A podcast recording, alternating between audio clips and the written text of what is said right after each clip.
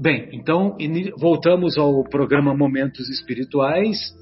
Hoje estamos gravando o programa que irá ao ar na Rádio Capela no próximo dia 4 de setembro de 2020. É, estamos estudando o quarto capítulo da obra Paulo e Estevão, quarto capítulo Nas Estradas de Jope. Uh, antes de iniciarmos essa segunda parte, nós estamos aqui na, na agradável companhia do nosso querido Folharini, do nosso querido Valtinho, que é amigo da Adriana e do Bruno e, portanto, é nosso amigo. Estamos também na companhia do nosso Egimar e também do nosso Fábio. Muito bem. É, então, fazendo um breve resumo né, dos três capítulos anteriores e, e entrando no quarto capítulo, o, havia uma família lá em Corinto, é, cujo chefe da família, o é, tinha dois filhos, Gesiel e Abigail, e eles entraram em confronto com o Licínio Minúcio, é, que era o, o, vamos dizer assim, o governador lá de Corinto, e o Licínio Minúcio confiscou os bens pertencentes ao Yoshedeb. O Yoshedeb, o não se conformou, colocou fogo na propriedade do Licínio Minúcio. O Licínio Minúcio descobriu, prendeu todos da família e no dia seguinte, no julgamento, o velho Yoshedeb não resistiu aos açoites. O nosso querido Gesiel ficou preso durante 30 dias e depois foi enviado para as galeras romanas, para uma das galeras romanas. A Abigail conseguiu obter a liberdade e foi acolhida pela família de Zacarias e de Ruth, que inclusive haviam perdido um filho. Zacarias e Ruth se mudaram para fugiram de Corinto e se mudaram para Israel, né? Quando mais tarde eles vão se se alojar numa cidadezinha chamada Jope, por isso que o capítulo é nas estradas de Jope, quarto capítulo. Eles vão se alojar lá em lá em Jope, que fica bem próximo, né? É 8, 10 quilômetros, alguma coisa assim, de, da cidade de Jerusalém. O Gesiel ele foi para as galeras romanas, ele teve um, um envolvimento lá com um romano chamado Sérgio Paulo, é, em que ele foi é, acudir, em que ele foi atender uma doença que o Sérgio Paulo se tornara vítima, e, e ele cuidou tão bem desse Sérgio Paulo que ele acabou pegando a mesma virose, né? Deve ter sido um Covid lá da época, né? E ele, a, o Sérgio Paulo se recuperou graças aos cuidados do Gesiel. E quando o, o, o Gesiel ficou doente, é, o pessoal viu que ou ele seria colocado é, numa praia e deixar a própria sorte, ou então ele seria jogado ao mar, né? Porque ninguém ia cuidar de um escravo lá numa galera romana. Muito bem, aí o Gesiel é, teve o reconhecimento, entre aspas, né? Teve o reconhecimento do Sérgio Paulo. O Sérgio Paulo é, fez com que ele fosse libertado numa praia perto da cidade de Jope, curiosamente, né, perto da cidade de Jope, lá em Israel. E aí ele foi levado para a Casa do Caminho. A Casa do Caminho era uma instituição mantida pelo Pedro, o mesmo Pedro, o mesmo Simão Pedro, discípulo apóstolo de Jesus. E ele tinha, e o Simão Pedro acolhia nessa, nesse local chamado Casa do, do Caminho, acolhia os doentes, crianças abandonadas, leprosos, acolhia todo mundo. E também acolheu o Gesiel. o Gesiel recuperou-se da, da doença que ele fora vítima, é, passou a conhecer os ensinamentos de Jesus, reconheceu Jesus como Messias, mesmo sem tê-lo conhecido, porque Gesiel tinha muito conhecimento dos, do, dos profetas do Antigo Testamento e também do Antigo Testamento, né, vamos dizer assim, e o, o, o Gesiel adota o nome de Estevão após ele, é, ele, ele tornar-se seguidor dos ensinos de Jesus. Muito bem, aí nesse capítulo 4, nós vamos encontrar o, o Saulo de Tarso sendo introduzido na obra, né? Então, o Saulo, ele está num colóquio com o Sadoc. Sadoc é um amigo que, é, que mora lá em, é, em Damasco, né? Mas participa ativamente da, da política dos, dos fariseus lá de Jerusalém. E por política também devemos entender o relacionamento dos homens lá do Sinédrio, né? E o Sinédrio era a autoridade religiosa mais importante para o povo, para o povo hebreu da época, né? Para o povo judeu. Muito bem. O nosso Saulo é, toma conhecimento da, das pregações de um tal Estevão, e esse Estevão também tinha colaborado para a restituição da visão de um conhecido do Sadoc, chamado Filodemos, né? Filo, amigo, demos, povo, né? Então, amigo do povo. Então, Filodemos, ele é curado pelo Estevão e o Sadoc toma conhecimento e conta isso para o Saulo. Ao mesmo tempo, Saulo é introduzido nesse capítulo como aquele homem é, jovem, másculo, com perfil atlético, é, dono de uma biga romana com dois corcéis brancos, lindos, maravilhosos, né? Ou seja, era o playboy da época, né?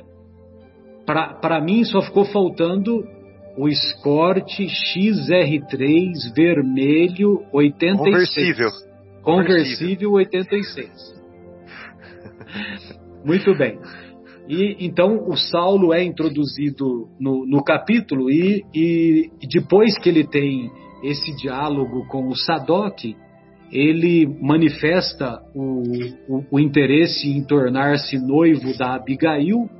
Eles comentam sobre a Abigail que foi foi com o casal Zacarias e Ruth lá para Jope, em Israel, ou melhor, na antiga Palestina. E a Abigail foi tratada como filha, como filha desse casal, né? E ela não só foi tratada como merecidamente ela se comportava como filha do casal. E, uh, e ela acabou conhecendo Saulo de Tarso e eles acabaram, é, acabaram iniciando um romance. E, e o romance tem um diálogo enternecedor, né, que nós vamos discutir no, provavelmente no próximo programa. Acho que nesse no programa de hoje acho que talvez não dê tempo.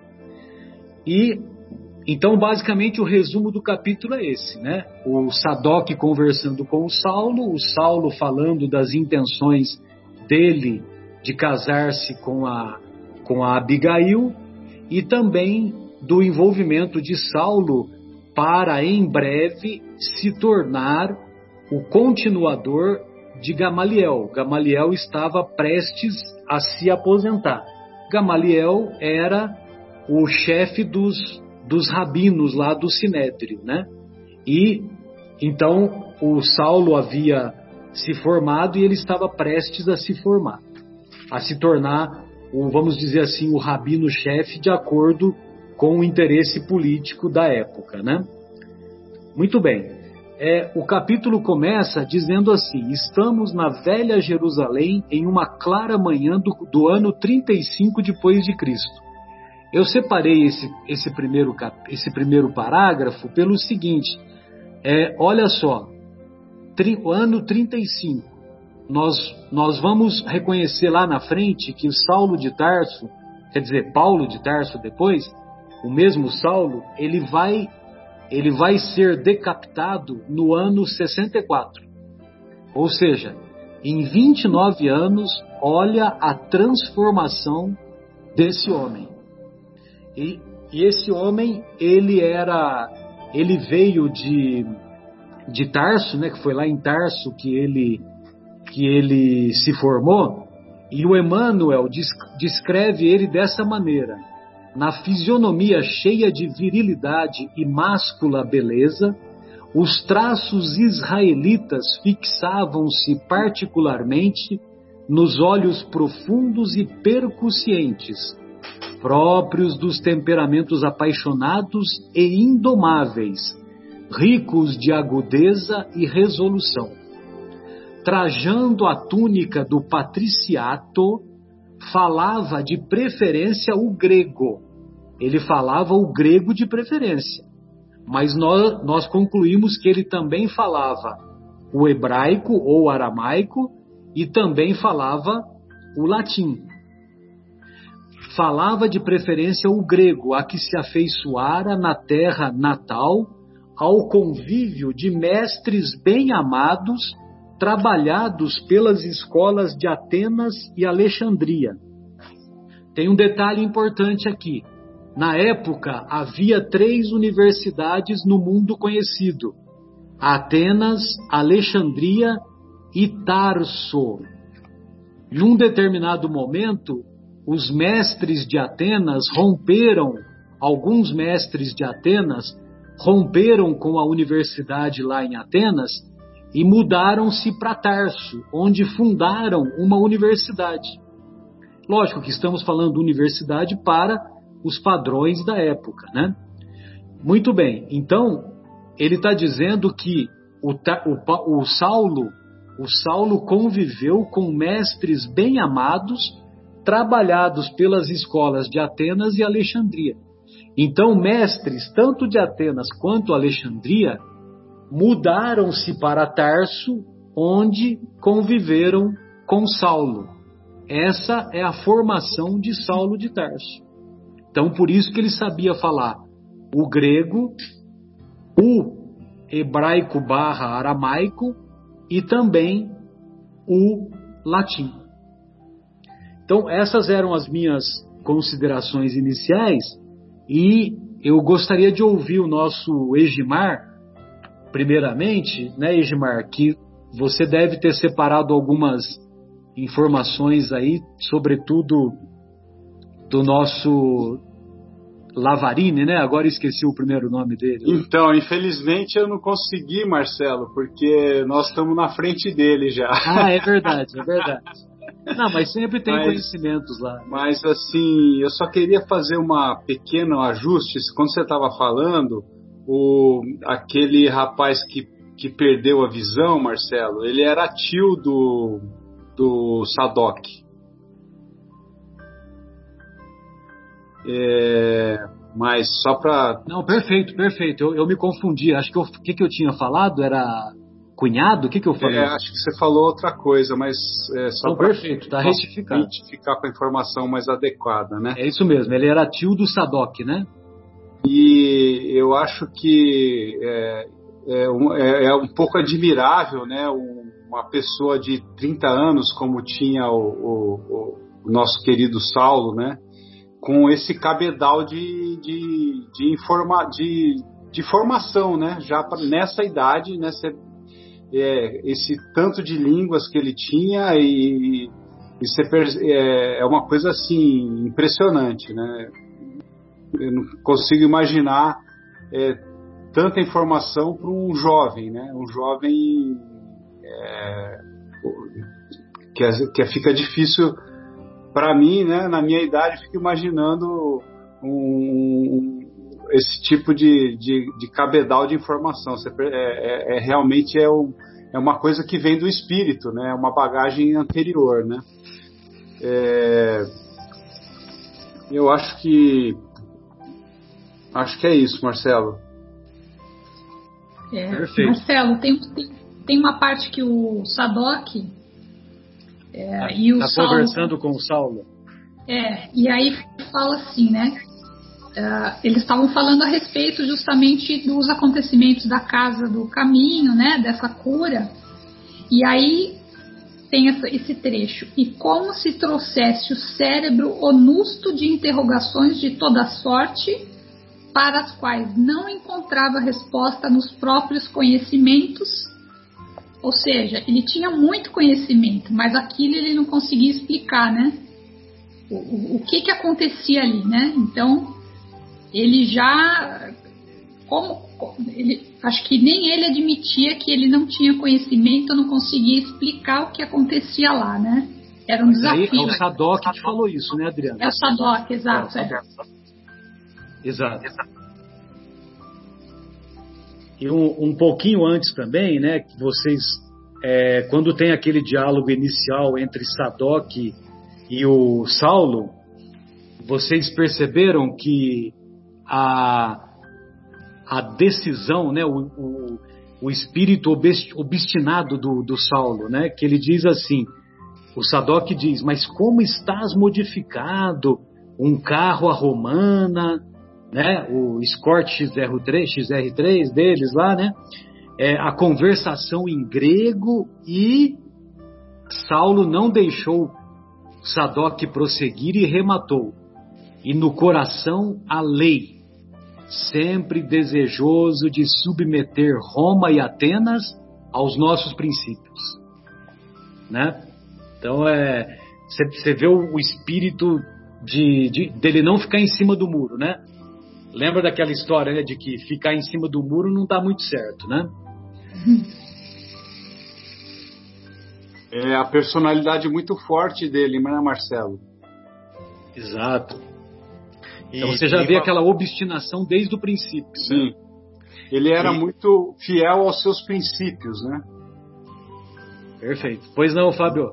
Não, é exatamente o que vocês estão falando. E mais para frente ele fala assim, ó: É preciso não esquecer que Roma é poderosa e que Atenas é sábia, tornando-se indispensável acordar a eterna hegemonia de Jerusalém como tabernáculo do Deus único.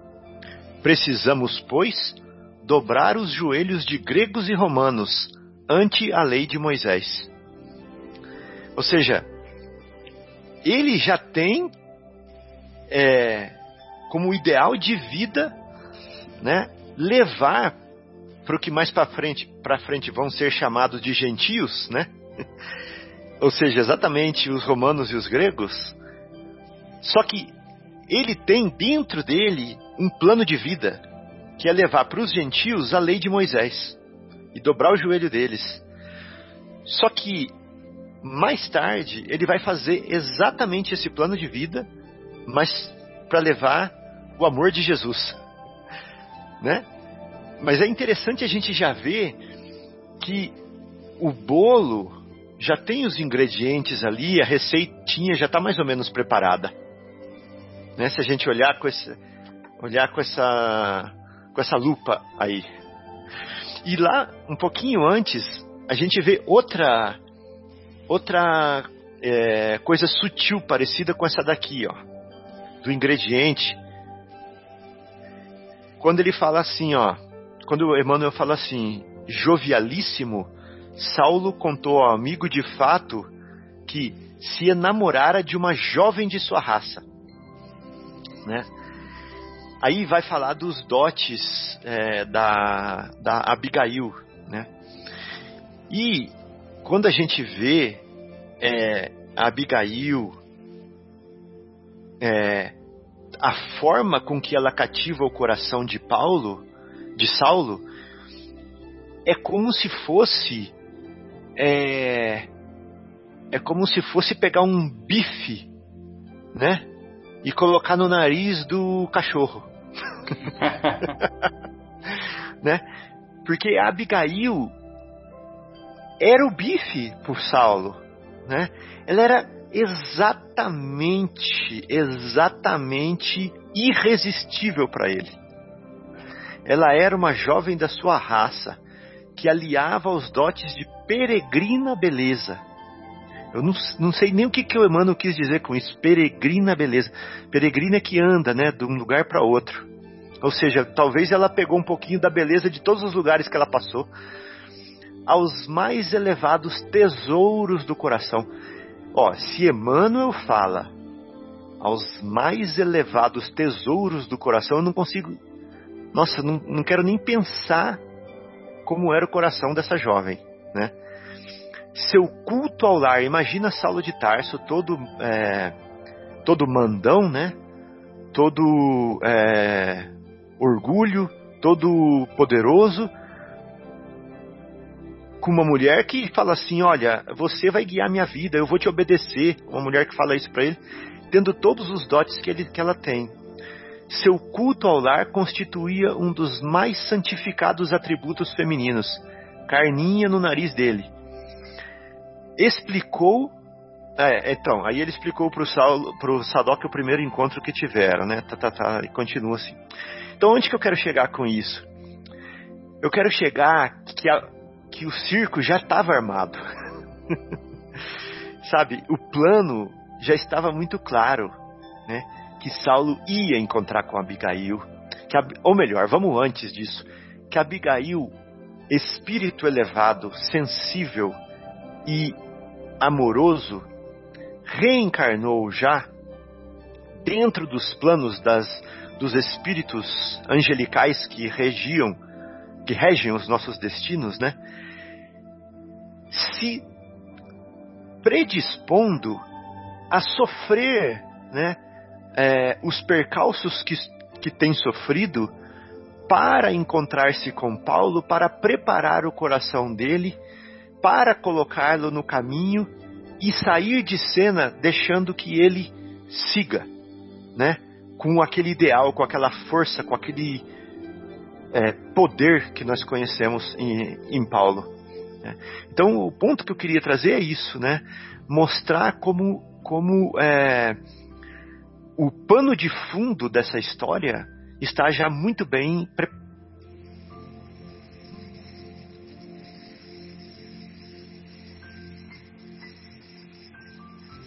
Está muito bem delineado, né? O que o Fábio quis dizer. É... E aí acho que daqui a pouco o Fábio volta, né? Porque infelizmente deu uma travadinha lá. É, é, complementando eu... esse, esse ah, pois não complementando esse pedaço que o Fábio estava falando, né, e a gente é, vê aqui o Emmanuel falando que é, Abigail era de fato o seu ideal de moço, inteligente, versada na lei e, sobretudo, dócil e carinhosa. É, então, realmente era o espírito que estava ali é, é pronto, pronto para receber e, e, e, o Saulo, né? Nesse caso. Hoje, Mark, eu acho que ela veio para não para contrariar a intensidade dele, mas só para direcionar, para mostrar a direção certa, só, né? Exato. E um outro, uma outra coisa dentro disso que o Fábio estava falando é que ele, é que ele o, o que ele disse no sentido de que é, parece que o, o, pano de fundo aí já estava delineado, né? Vamos dizer assim, né? É que Jesus não escolhe os capacitados, mas Jesus capacita os escolhidos. Então, os apóstolos que conviveram com ele eram pessoas que ele foi capacitando ao longo da convivência. E o nosso querido Saulo de Tarso, portador dessas qualidades que nós vimos declinadas, né?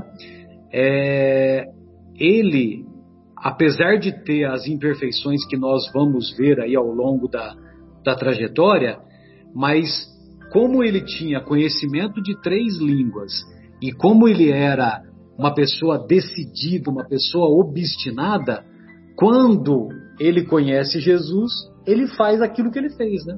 Que ele se transforma completamente e decididamente dar aquele outro rumo, é, não, não só na própria trajetória, como também na trajetória do cristianismo. Né? É, Esse mesmo comportamento dele de, de, de decisão é, também se aplicava a essa afeição que ele tinha por Abigail, né? que ele aqui fala, né, com respeito à afeição que lhe dominava a capacidade emotiva, né? Então é, ele ele ele ele, ele tinha esse mesmo é, era decisivo, né? Ele é, Abigail era e ponto a pessoa que ele entendia com a pessoa da vida dele, né? Exatamente. O... Ô Bruno, posso, pois não? Posso colocar, posso que colocar que você um... separou aí para nós, Bruno? Fica à vontade separar um vou separei um contraponto aqui, né? É lógico que eu concordo com tudo isso que foi colocado até agora aí do, do, do, do nosso personagem aí do Paulo, né? É, mas assim, a gente nesse capítulo não pode deixar também de salientar que existe é, uma coisa que vem é, trazendo mágoa e trazendo uma energia negativa ao longo da, nossa, da existência da nossa humanidade, né? Que é esse determinismo, né? E é esse é, essa essa soberba que é assumido pelas religiões a ponto de se acharem donas da verdade absoluta é, e que cria divisão entre as pessoas. Né? Então você, você percebe que o pensamento do Paulo de Tarso, é, do Saulo de Tarso nesse momento, ele era um, um pensamento que dizia que teria que dobrar Roma, né? dobrar Roma e, e, e, colocar de joelhos né, a Grécia, que uma era o poder e a outra era a, a, o conhecimento. Né? E nós temos, é, a, sendo isso dito, né, nós temos, Jesus já havia nascido, já, Jesus já, vinha, já tinha trazido sua mensagem de amor, Jesus não tentou colocar ninguém de joelhos. Né? Jesus jamais tentou impor a sua verdade a ninguém. Ele veio sempre de uma forma muito calma, pacífica, com indulgência, entendendo e enxergando os nossos defeitos, respeitando as nossas limitações, né? E nesse, nesse capítulo especificamente a gente vê né, essa hegemonia, esse determinismo assumido principalmente pelos fariseus naquela época, né, que, se, que, que achavam que eram donos da verdade e que discriminavam sim todo o resto, né? Todo o resto era muito discriminado. Nós também percebemos nesse capítulo os interesses materiais por trás da, da religião, porque Saulo diz que além de assumir as funções de Gamaliel, também teria um salário vultuoso, pomposo, né? teria, é, vamos dizer assim, poderes materiais para seguir adiante com os seus feitos. Né? É, entretanto, realmente nós vemos no Saulo esse caráter, né? que é, quando nós assistimos ele é, prometendo para sua amada, para a mulher que ele ama, que ele é o ideal de beleza, como todo mundo colocou, que realmente mostra no capítulo, né? É, da sua raça, né? E ideal, e tinha uma beleza, como todos pontuaram aí, a sua promessa, né? A sua determinação em encontrar o seu irmão, né? Mas a gente sabe também, depois a gente vai ver isso mais tarde, que quando ele descobriu que o irmão dela era quem era, a coisa não ficou tão fácil assim. Então, o que eu quero ressaltar com isso é a nossa dificuldade. Nós também temos essa dificuldade ao longo dos nossos caminhos, né? É, como foi colocado por, por vocês, né? É lógico que Deus Jesus, ele capacita as pessoas que vão trabalhar por ele. lógico que ele enxerga nessas pessoas aquilo que elas adquiriram através das suas existências, né? É, o Paulo, o Saulo, ele tinha ímpeto, paixão, determinação, disciplina, né? Ele tinha isso em abundância. E isso não foi ganho, isso não foi um presente que ele ganhou, isso foi conquistado. Foi conquistado através das suas existências, das existências dele. Então, é, nós temos muita dificuldade com isso. Por quê? Nós prometemos as coisas, mas quando nós descobrimos para quem nós prometemos, às vezes nós voltamos atrás. E nós temos ímpetos, nós temos determinação, nós temos paixão, mas muitas vezes discriminamos outras pessoas que também têm os mesmos íntimos, mas não pensam como nós. Ainda se encontram em outros estágios evolutivos, não necessariamente atrasados, mas algumas vezes em outros pontos determinados que fazem com que elas acreditem e tenham as suas verdades baseadas no seu conhecimento e na sua capacidade. Então é muito importante aqui a gente salientar na figura de Saulo, que depois a gente vai ver que isso vai acontecer ao longo dos capítulos, é exatamente a transformação. Mas nessa transformação, ele não perde aquilo que ele tem de bom a sua disciplina, a sua determinação, a sua paixão, a sua vontade, o seu conhecimento, ele não perde. Na verdade, o que ele vai eliminar é exatamente aquilo que estava atrasando ele no crescimento, na evolução, era exatamente aquilo que eram os defeitos. E eu acho que a gente pode acabar esse capítulo dizendo o seguinte: olha, pessoal, espíritas, quem quer realmente estar interessado em se modificar, vamos analisar aqui o maior exemplo de reforma interior que nós temos disponível para nós. Que ao longo de 29 anos, como você bem citou, mudou uma de pessoa, passou de uma pessoa totalmente diferente para outra. Tanto é que mudou de nome. Né? Então é esse enfoque que eu, que eu achei interessante trazer aqui para a gente. Bem lembrado, Bem lembrado Bruno. É, e, é, e, e, nesse lado, lado vamos dizer assim, assim caracterizado, caracterizado pela inferioridade dele, dele nós vamos nós encontrar, encontrar é, um, logo depois que ele na, naquele diálogo que ele fala, né, sempre desejoso de submeter Roma e Atenas aos nossos princípios, um pouquinho depois o Emmanuel escreve assim: E os dois, Sadoc e Saulo, acomodados em poltronas confortáveis da época, entremeando a conversação com algumas pequenas taças do capitoso Chipre, deve ter sido um, um, vinho famoso da época, né? Deve ter sido um vinho francês lá, chique da época. Exploravam largamente os problemas da vida pessoal relacionando as pequenas ocorrências de cada dia. Explorar, eu fui procurar no dicionário, é ferir a superfície de, né? Ou seja, ele estava fazendo fofoca da vida dos outros, estava falando mal da vida dos outros, entendeu? Como uma manifestação da, da inferioridade pré-estrada de Damasco, né? É, Fábio, você quer completar o que você estava falando ou, você, ou podemos seguir adiante? Fique à vontade.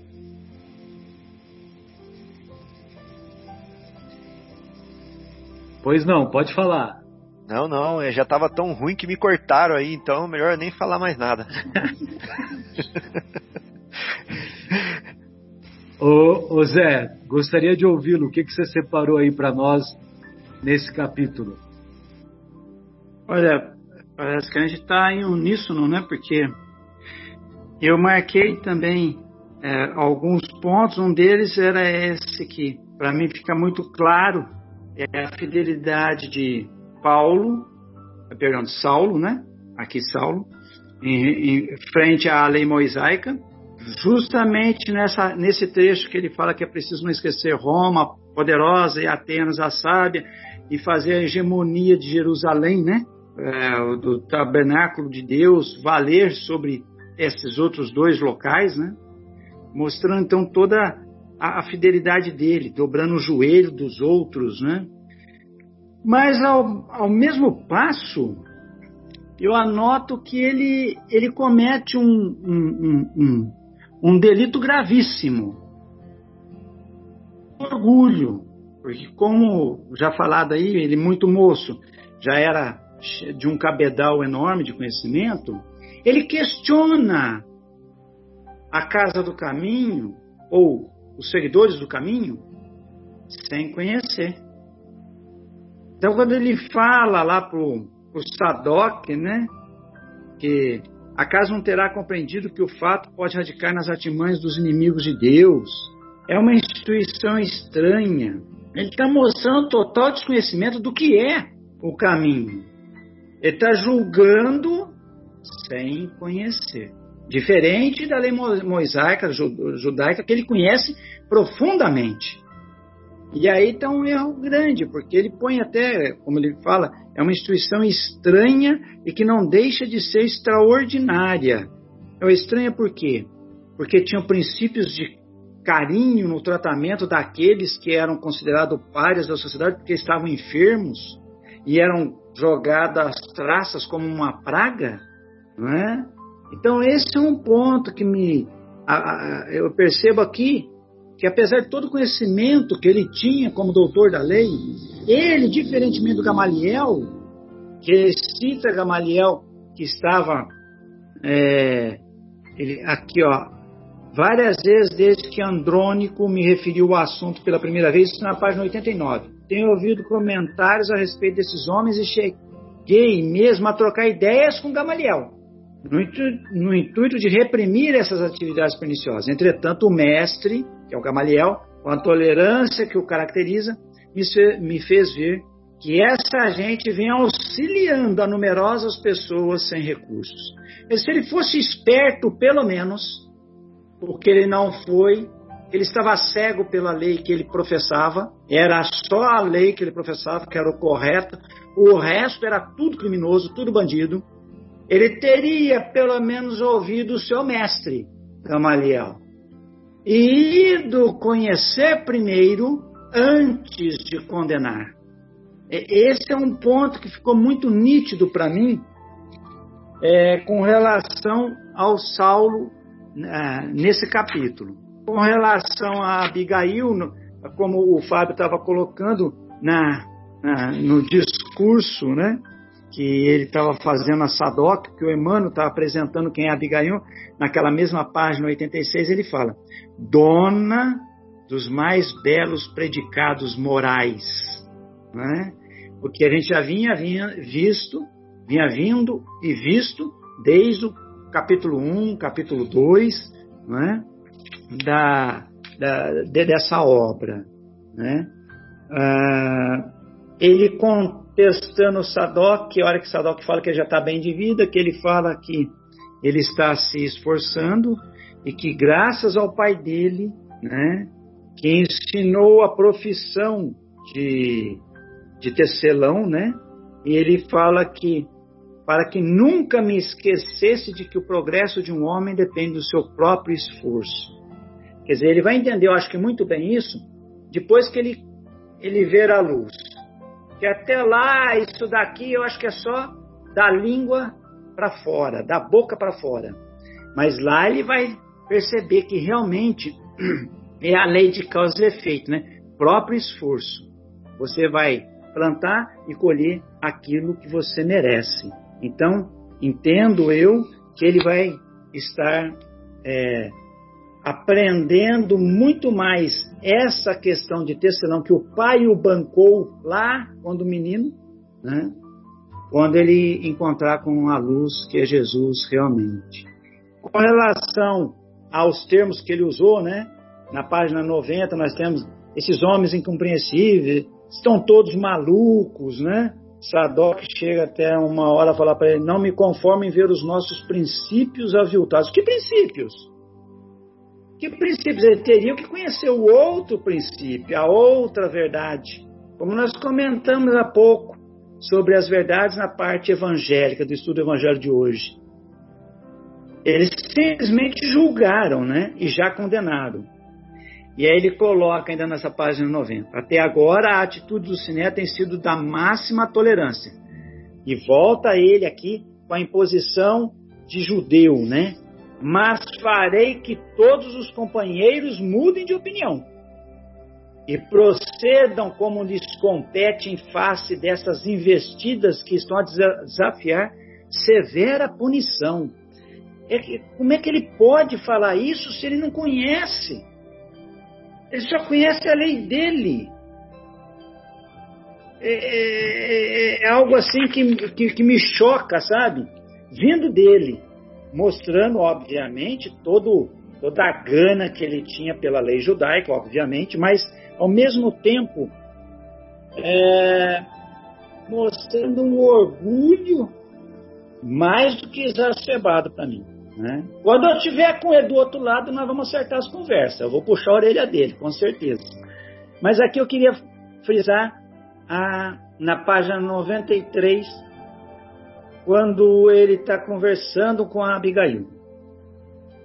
Saulo, é, na página 93, fala assim: Saulo muito lhe ajudara no cultivo das flores da fé, vírgula, que Gesiel havia semeado em sua alma singela. Eu entendo esse semeado e eu queria comentar sobre isso, porque isso vai ser completado na página 95. Ele fala assim no 95: Como sabes, querido, Gesiel foi de infância, amigo da juventude, sem sonhos. Foi sempre o irmão, irmão carinhoso que me ensinou a soletrar os mandamentos, a cantar os salmos de mãos postas, livrando-me das veredas do mal e inclinando-me ao bem e à virtude. Tudo que encontrastes em mim, ela falando para o Saulo, constitui dádiva da sua generosa assistência de irmão desvelado. Então, essa semeadura que está aqui Gesiel havia semeado, quer dizer, que ele plantou, que ele agou, que ele adubou, que ele cuidou até o ponto de dar as flores e frutos da fé, é a confirmação de todo um cuidado de um ser de luz para com outro ser de luz, que era Abigail.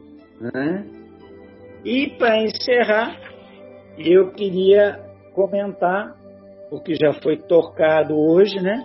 Está na página 98, no início da página 98, quando ela diz para ele: Ser-te-ei fiel para toda a vida, e amarei os próprios sofrimentos, que acaso o mundo possa acarretar-me, por amor à tua vida e ao teu nome. Ela que mostra uma resignação e uma renúncia que só espírito superior tem. Essa renúncia, aliás, está é, naquela página 41 que nós comentamos muito, né? Onde ela fala: Então agora penso que foi útil a nossa prisão não será uma felicidade neste mundo podermos sofrer alguma coisa por amor de Deus? Quem nada tem, ainda possui o coração para dar. E estou convicta de que o céu nos abençoará pela nossa resolução em servi-lo com alegria. Aquele, ela estava falando com Gesiel lá no presídio, né? E agora aqui ela volta a falar no mesmo sentido. Ser-te-ei fiel por toda a vida, e amarei os próprios sofrimentos que acaso o mundo possa acarretar-me, por amor à tua vida e ao teu nome. Ela estava disposta a morrer por esse amor. Isso é resignação e renúncia ao extremo, volto a frisar. Só vi em Alcione, que voltou dos mundos superiores para ajudar o companheiro, né? Enfrentou o que enfrentou, viveu o que viveu naquela obra fantástica chamada Renúncia, que também é do Emmanuel. Então, esses eram os pontos que eu anotei, né? E, e nesse mesma, nessa mesma página 98, encerrando, ela fala: És o coração do meu cérebro. Perdão, ele fala, né? És o coração do meu cérebro, a essência do meu raciocínio, e serás a mão guiadora das minhas edificações em toda a vida. Louco dele, se não a visse dessa forma, como a luz do caminho dele. Né?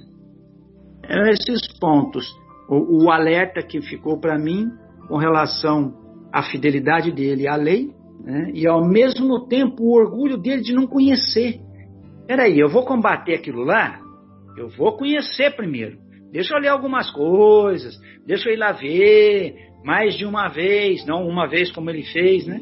E aí sim, ele formar o libelo dele, já que ele era um julgador, não é? Eu acho que aí está o, quer dizer, todo o mote que o levou a chegar na luz de uma forma um pouco mais dorida, né? Era isso. É, já havia um conceito previamente estabelecido na, entre eles, né, Zé? Por isso que ele se refere, né? Não se trata de uns pobres galileus maltrapilhos e ignorantes que se refugiam nos bairros desprezíveis. Né? Aí um pouquinho adiante ele fala, ele fala assim, é, que poderíamos esperar da Galileia, que inclusive encontra-se no, no, no, nos textos sagrados, né? vamos dizer assim, né? encontra-se lá no, eu não sei se é no evangelista Mateus ou Marcos, né?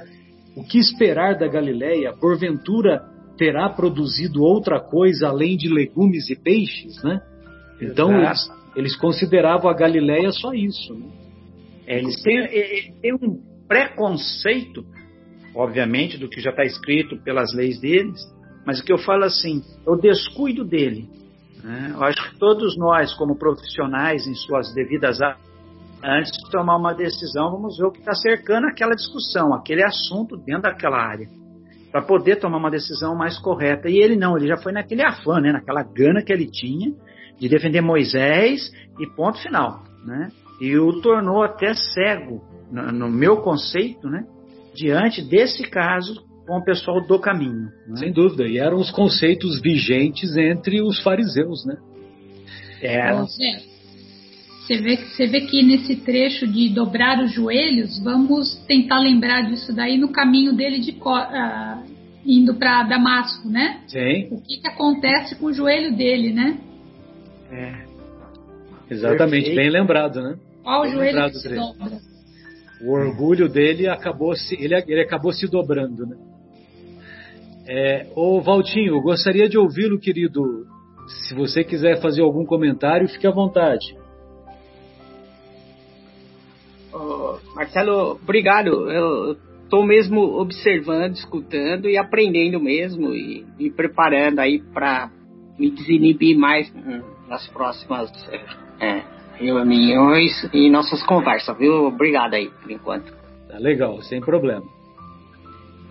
É, mais aí alguma observação, é, Fábio? É, só, ah, só lembrando né, que, que a, a, ênfase nesse capítulo que é dada pela Abigail e, o, e a gente percebe que o Saulo, aliás, Saulo, na verdade, é um, uma, uma palavra aportuguesada, que é, na verdade, seria Saul, né? Que entre, entre os povos lá do Oriente Médio, né, seria Saul. Só que depois veio aportuguesado na, nas traduções lá do Antigo Testamento, provavelmente pelo João Ferreira de Almeida, aquela coisa toda, né, que é o que primeiro traduziu a Bíblia para o português, é, por volta de 1600 alguma coisa, então aí acabou virando Saulo. Mas, na verdade, o, o nome mais comum lá é Saul, né? E mas o que eu quero dizer é que o Saulo ele fica até com uma ponta de inveja é, do, da, da Abigail, quando a Abigail faz referências ao, ao irmão Gesiel, né? Que ela o que, ela, o que ela mais gostaria era de encontrar com o Gesiel, de reencontrar com o Gesiel, para que o Gesiel aprovasse o relacionamento deles, né? E isso era uma, um, um sentimento que estava dentro do seu, do seu âmago, né? Lógico que mais tarde nós vamos ver, né, como que eles vão se reencontrar. Mas, mas esse era o grande, vamos dizer assim, né, o grande sonho dela naquele momento, que não se concretizava, e, e ela, ao fazer menções repetitivas a isso, acabou provocando, né, uma certa, um certo ciúmezinho, né, da, da parte do, do nosso querido, do nosso querido é, Saulo de Tarso, né, que dirigindo lá o seu Escort XR3 conversível, né, e vermelho.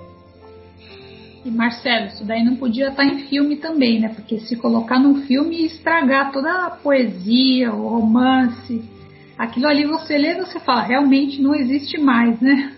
Exatamente. ô, ô Edmar, você tem alguma outra consideração aí que você separou para nós? Você tem que habilitar o microfone, desculpe. Opa, eu, eu não tenho nenhuma observação no momento, não, Marcelo. É, e a, tem um, um, trechinho aqui que eu, que eu, que eu grifei, né? É, quando ele se dirige a Jerusalém, quando ele se dirige a, a Jope, né? Então, é uma passagem muito bacana que o Emmanuel escreve assim. Olha só a descrição, né? A descrição poética, né? O sol ardente, alto ainda no horizonte, enchia o caminho com a sua luz muito viva. O semblante do jovem doutor da lei irradiava uma alegria louca ao trote largo dos animais que, de quando em vez, passavam a galopar. A princípio era o trote e depois ele fazia o, os cavalos galoparem.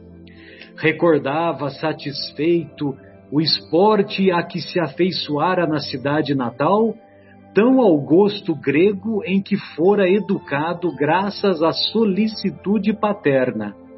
Olhos fixos nos cavalos árdegos e velozes, vinham-lhe à mente as vitórias alcançadas entre os parceiros de jogos na sua descuidosa adolescência. Ou seja, olha só, atentemos para esse momento, né? Ele está indo para Jope ao encontro da sua amada, né? E pensando lá nas vitórias, né, do Palmeiras sobre o Corinthians ou do Corinthians sobre o Palmeiras, né? Quem quem é corintiano, né? Então é então, quer dizer, você está lá pensando naquilo que você já tinha conquistado né, no, no esporte e, e ele estava por cima da carne seca, né? Porque ele ia ser o chefe dos rabinos, graças à política local. Ele estava com a situação financeira mais do que refrescada, né? Porque ele recebia o dinheiro que vinha do pai, né? Que era um comerciante abastado lá de Tarso e também é, e futuramente ele ia passar a receber lá do Sinédrio. E aí e ele estava indo ao encontro da noiva bem amada, né? Então, quer dizer, né, essa descrição era a descrição da perfeição para os padrões da época. E aí, a, o confronto que eu gostaria de fazer é que, quase 30 anos depois, nós vamos encontrar é, ele, que já tinha sido é, açoitado inúmeras vezes, com a face provavelmente desfigurada né, de, de tanta sova que ele levou no caminho por amor a Jesus, diga-se de passagem, né? Provavelmente desdentado, careca, desdentado, né? Porque é, com esses, com essas sovas, com esses com, com, esses, com essas lutas que ele fora vítima na sua trajetória, certamente ele perdeu tudo quanto é dente, né? Não deve ter sobrado nada lá para ele, né? E confrontando isso com esse momento em que ele em que ele, todo garboso, está indo ao encontro da noiva para passar a tarde com a noiva lá na estrada de Jope, né? Então, beleza. Então, eu gostaria de deixar um, um, abraço carinhoso, agradecer a presença do Valtinho, viu, Valtinho? O convite é permanente, fique à vontade, tá? É, e também gostaria de deixar um abraço para o Bruno, para Adriana, para o José Fernando, para o nosso Egimar e para o nosso Fábio, que com as suas é, elucidações, com os seus comentários, tornaram esse programa agradável e, para falar a verdade, uma vez mais nem vi o tempo passar. E o tempo passa, como diria Fiore Gilhote. Muito bem. É, Muito obrigado. agradecer. Opa, beleza, Valtinho. Fica à vontade. Pode falar, querido. Não, não, só para agradecer mesmo. gostei bastante aí. Estamos juntos aí, se Deus quiser. Maravilha. É, Bruno, Adriana, fiquem à vontade. Bom, é, também agradecer, fiquei muito feliz de ver o nosso amigo Valtinho aqui junto com a gente. E vamos seguindo firme e forte juntos, né? Quando um tiver meio que bamba, como que se diz, meio nem para lá nem para cá, cambaleando, a gente puxa um e é o que a gente também precisa de vocês todos e fazem a gente passar uma semana mais fortalecidos. Deixar um abraço especial também para os ouvintes e agradecer a todos pela paciência e, e pelo carinho. Obrigada. É, também agradecer a todas uh, as pessoas aí que nos ouvem, ao o departamento aí de comunicação da Casa Espírita Paulo de Tarso, né, do Centro Espírita Paulo de Tarso, que tem muito contribuído aí com todos os seus trabalhos, né, deixar um abraço forte aí para para todos para o presidente, para toda a diretoria, né, para os trabalhadores, para todos os voluntários, né, e enfim continuamos nesse trabalho, né? É um trabalho árduo, é um trabalho lento, é um trabalho de perseverança e persistência, mas que, como o Zé falou, né? Vamos fazer a nossa parte, né? Que é o, o, o menor esforço, né? O menor esforço é aquilo que a gente tem que fazer, né? Todos os irmãos já fizeram muito mais do que nós. Então, o que temos que fazer é estudar, é procurar, é nos é, nos interessarmos e termos curiosidades para descobrir cada vez mais e, e seguirmos adiante, né? Muito obrigado, uma boa semana a todos e muita paz. Pois não, Edmar, fique à vontade. Agradecendo aí a oportunidade de estar junto com esse time aí que é muito talentoso, agradecer a todos vocês aí pela paciência com a gente e Vamos ver se a gente consegue cada vez mais trazer um pouquinho daquilo que a gente está estudando aí para compartilhar com todo mundo. Obrigado a todos. Bom, agradecer a todos mais uma vez essa oportunidade, né? Aos ouvintes que nos ouvem, a, com paciência, que, que Deus estenda as mãos sobre todos vocês, né? Para que a gente possa ter uma semana maravilhosa. É isso. Muito obrigado. Fabinho, suas considerações. É, só queria também mandar um abraço para todo mundo, falar que eu estou muito feliz de estar aqui com vocês, participando e ansioso já para estudar aí o relacionamento da Abigail com Paulo de Tarso na próxima semana. Beleza, você vai ficar todo amolecido. Opa! Então tá bom, pessoal. Então encerramos o nosso programa, né? E da nossa parte, aquele abraço e uma ótima semana, uma semana produtiva em todos os sentidos para todos. Até mais.